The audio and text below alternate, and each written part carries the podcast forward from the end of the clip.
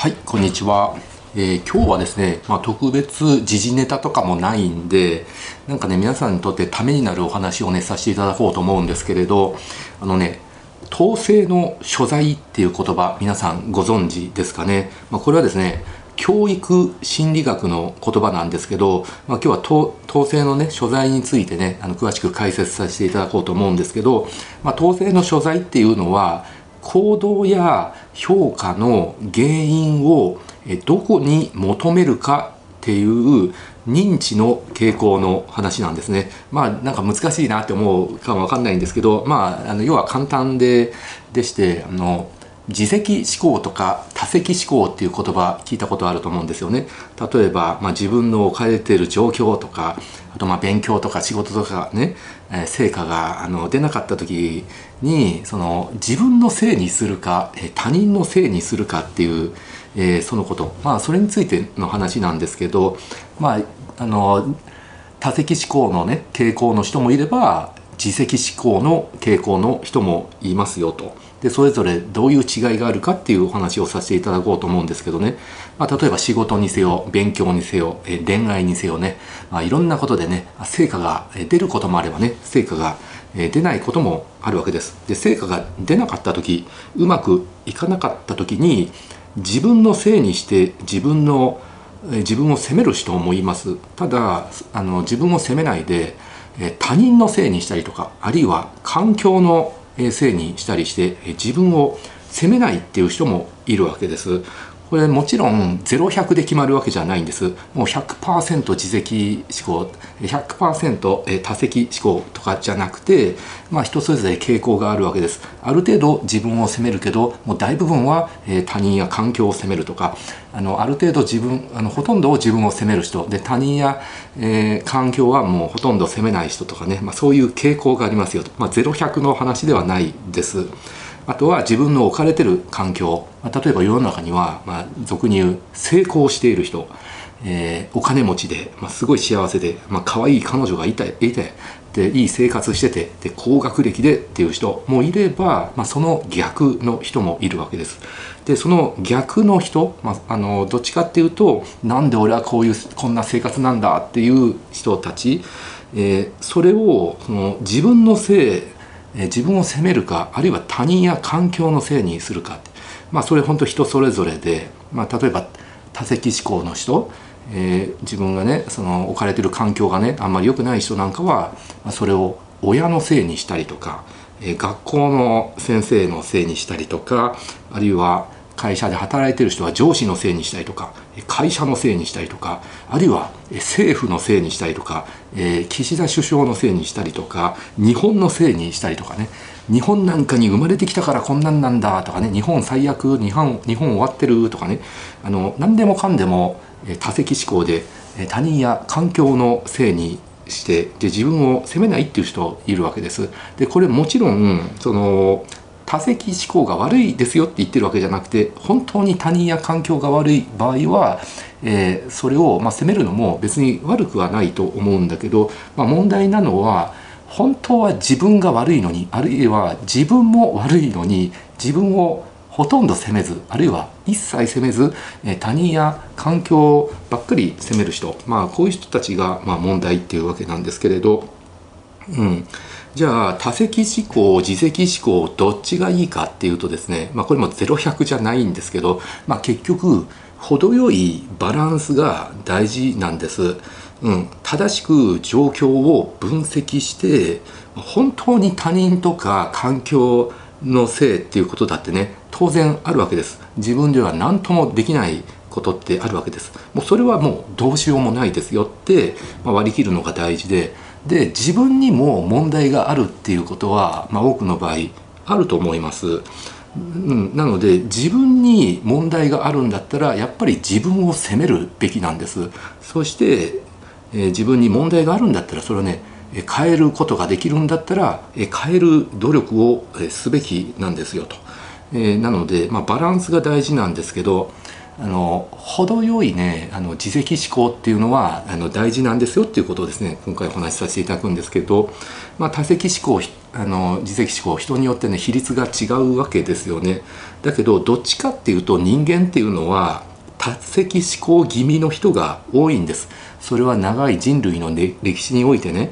結局多責思考っていうのはあの自分勝手なんですよ。自分のことを棚に上げて他人ばっかり責める人、まあ、そういう自分勝手の人の方が食べ物とかですね、えー、いろいろ得ることができる、ね、他人のを奪ってねあの生き残ることができるのでどっちかっていうと多責思考気味の人の方が長い歴史の中で人類は遺伝子をね残すことができちゃうんでなので世の中の人はどっちかっていうと多責思考気味の人が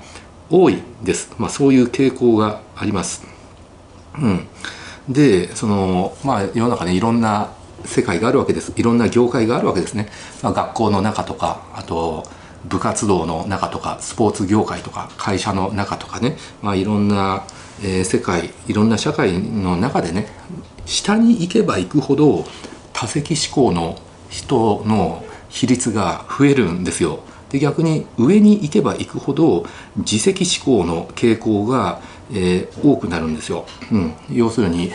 まある組織の中でも成功してる人とかいい結果を出してる人っていうのは自責思考の傾向が強くなります。で結果が出せない人下の方の人は、まあね、もう会社でも、ね、仕事でも勉強でもスポーツでも、まあ、多責思考の人が多いわけです。だけどまあ、自責思考すぎるのも問題なわけですよ。何でもかんでも自分のせいにしてしまったらやっぱり落ち込んじゃうわけですよね。本当は、まあ、正しく分析するとねもうどうしようもできないこととか本当に運が悪かったとかあの環境が本当に悪かったっていう場合あるんです。自分ではどうしようもできないこともあるんだけど、まあ、それも全部自分のせいにしてしまったらですねさすがに落ち込んじゃいますでうつ状態になったりうつ病になってかえってパフォーマンスがね落ちることもありますんでやっぱり最初に話した通りバランスが大事で何でもかんでも自責思考になればいいっていう話じゃないんですけど、まあ、世の中の人はね多責思考気味の人が多いんで、まあ、自責思考気味にした方が世の中のこと何でもねうまくいくし、えー、成功したり上の方に行けるっていうことはありますよっていうことです。うん、まあ結局ねその自分のことを棚に上げてね他人がいや環境を責める人が世の中ですごく多いっていうことなんですよ。なので例えば自分自身を変えたいとかもっと成長したいって思ってる人でそういう人でね多責思考気味の人なんかは、えー、自責思考にねシフトした方がうまくいくっていうことになります。うん、多責思考っていうねあの自分の考え方をやめてなるべくね自分の悪いところはちゃんと自分を責めてで改善できるところは改善するとそうするとね成長して今までうまくいかなかったことがうまくいくようになるわけですよね。うん、で物事がまあ、うまくいかない場合ってよくあるんですけど結局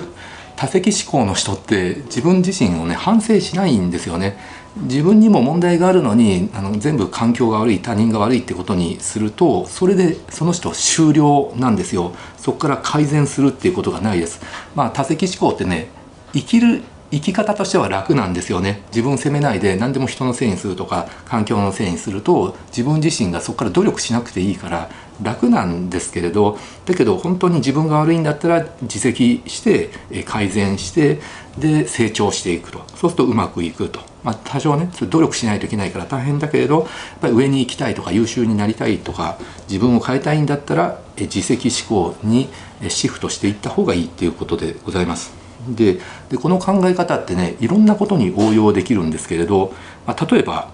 会社とか、えー、組織のリーダー、まあ、上司部長さんとかあるいは看護師さんでもお医者さんでも部長とかね主任とか中間管理職の人とかあるいはあの経営者の人とか役員の人とか、まあ、上に立ってる人ってやっぱり人の下の人たちをですね、まあ、部下をあのうまくねまとめる必要があるわけです。でその場合にね部下をねある程度見極める必要があるわけですでそういう時なんかに統制の所在っていうこの概念がねすごく重要になるんですね、まあ、例えばあの松下幸之助さんって言いますよね松下幸之助さんが社員を面接する時にいつも聞いてたのが「君は運がいいのか?」ってことを聞いてたんですよ。で「はい」っていう人私は運がいいですっていう人を積極的に取るようにしてたんですね。でいやいいえ私は運が悪いですっていう人はまあまあ取らない取らないっていう傾向があって、まあ、結局運がいいのかって聞かれてねはい私は運がいいですっていう人は自責思考の傾向が強いんですね、まあ、自分に厳しいわけです、まあ、例えば今自分がすごく恵まれたすごくいい環境にあるとかなんか仕事もうまくいってて学歴も高くて、まあ、いろんなことで結果が出せてますよと。でそれを君運がいいですか？ってはい私は運がいいですと、うん、あるいは自分の環境がねなんかあんまり良くないと。結果が出てないと。あの例えば学歴もあんまり良くなかったりとか仕事でもあの結果出せてなくてっていう人「君運がいいですか?」って言ってあのやっぱいいえっていう人やっぱりそれはですね何でもかんでも他人とか環境のせいにしてるっていう傾向があるわけです。なので基本的にその質のいい部下優秀な部下を集めて生産性を上げて結果を出したいんだったら自責思考の人を選んだ方がいいです。まあ、そういう感じでね松下幸之助さんは、えー、このね「君は運がいいのか?」っていう質問をしてね積極的に自責思考で、えー、ガッツがあってね優秀な人頑張り屋さんの人を選んでたっていうのがあります。うん、でまあ多責思考の人間ってあのどっちかっていうとですねあの文句ばっかり言って働かない人が多いんですよ。あのどっちかっていうとね。なので、うん、優秀な、ね、人間を揃えたかったらやっぱり自責思考の人を積極的に選んだ方がいいんですけどただもうこれこれもねケースバイケースで例えばなんですかスタートアップ企業とか、あのー、であえてその優秀で ノウハウだけ身につけて独立しちゃうような人そういう人を取りたくないっていう人はある程度多責思考の人を選ぶっていうのもありだと思います。っていうのは、まあ、適度に多責思考の人って、まあ、なんだかんだね会社の文句言ってねブツブツブツブツ文句言いながら結局ずっといるっていうことが多いんですよ。まあ、こんな会社辞めてやるとかね言う人もいるかもわかんないんだけど、まあ、なんだかんだ言ってずっといるっていう人もいます。でもあんまりにもひどい人は多責思考がひどすぎる人は自分が会社の中でねあの活躍できないのはもう会社が悪い上司が悪いってこんな会社辞めてやるって辞めてで新しい会社に就職して、まあ、そこでも多責思考でブツブツ文句言ってこんな会社最悪だ辞めてやるってで職を転々とするもう超多責思考の人っていうのもいるんだけど、まあ、適度な多責思考の人っていうのはどっちかっていうとあんまり向上心がなかったりするわけですよ。結局自分を責めないんで成長しないから。だから独立してほしくなくてそこそこの仕事をしてくれてずっと長くいてほしいっていうなんか昔ながらの年功序列型の会社を目指すんだったらあえてあのあんまり自責思考の人をね取らないでやや多責思考気味の人を取るっていうのもありますんで、まあ、こういうことがねいろんなことでね応用できるわけですね。はい。なのであの多責思考自責思考っていうのはねまあ、ある程度はね生まれつき決まってるっていうのもありますだけどその自分変わりたいっていう意思がある人あるいはその子供の頃子供の頃とかあと若い時、まあ、特に10代20代ぐらいだったらあの多責思考でダメな人でもある程度自責思考に変わるってことはねできると思います。特に自分にね自分は多責思考だなってそういう傾向があるなっていう自覚があってもっと優秀になりたいもっと頑張りたいっていう意思がある人は多責思考から自責思考の方に変わってもっと成長できる余地はあると思うんですけどやっぱりね30を超えてくるとですねもう多責思考の人を自責思考に変えるとかね、まあ、できないですね。もうあもう頭の中で凝り固まっちゃってるしやっぱり生まれつきそういう素因がある人って多いんですよ。あの半分ぐらいは生まれつき決まると思うんですよ。人間の性格にせよ多責か自責かっていうのは。うん、なのであの結局人間って遺伝子レベルによってある程度生まれつき能力って決まってるわけですね。例えば努力遺伝子っていうのがあって努力できるか努力できないかっていうのもある程度遺伝子で決まってるってことが分かってるしあるいは知能指数なんかもあの大部分がね7割とか8割ぐらいが遺伝によるものだっていうふうに言われてますしあと体力とか忍耐力とかあるいはさまざまな才能計算が得意とか文章を読む能力とかトーク力とか読解力とか、え記憶力とかですねそういう能力もある程度遺伝子レベルでね生まれつき決まってしまってるわけなのでやっぱり多責思考自責思考っていうのもある程度生まれつき決まってるわけですね。なので生まれつきあのいろんなね能力が備わってる人なんかはやっぱり努力ができるわけだし、まあ、努力するとそれなりに成果が出るわけですよね。で必然的に自責思考になっていくわけですよ。あのそもそも自分努力する意思があるしあの変わりたい優秀になりたいしかも才能があるわけでで、ね、あの意欲もあるわけだから。でまあどっちかというと生まれつきそういう能力がない人なんかは結局才能とか能力もなくて全くない人っていうのはいないんですけどで努力することもできない努力遺伝子がない場合なんかは結局成長しないわけですよね。となるとやっぱり自責思考で頑張る人にどんどん負けてしまうわけなんですけどだけど自分は能力もなくてダメな人間なんだってあの自責思考でそれを認めてしまうとやっぱり精神的に辛いっていうのはあると思うんです。すごい惨めになっちゃうんでだからそういう人は多責思考になると思うんですよね。だから多責思考だったら自分は悪くないんだって。自分が結果が出ない今こういう状況なのは、えー、親が悪いんだって会社が悪いんだって先生が悪いんだって学校が悪いんだって政治家が悪いんだって岸田が悪いんだって日本が悪いんだとかね、えー、何でも人のせいにしたり環境のせいにすれば、まあ、惨めにならないんであの精神的にも辛くならないんでやっぱり多責思考ってね生まれつき能力がない人の防御反応っていうのもあると思うんですよねだから多責思考の人みんながみんなねその悪意があってやってるわけじゃなくてあの別に悪くないかわいそうなところはあるわけですよね。うん、というお話でした。なので、まあ、こういうね統制の所在多責思考自責思考っていうものが人間にはありますよと。でこれを頭の中に入れて多責思考の人はこうやって働いてもらう自責思考の人はこうやって働いてもらうっていうあの割り振りに使ったりとかあと自分自身を向上させるのにねこういうことを頭の中に入れておくと世の中でねいろいろ役に立ちますよっていうお話でした。ご視聴ありがとうございました。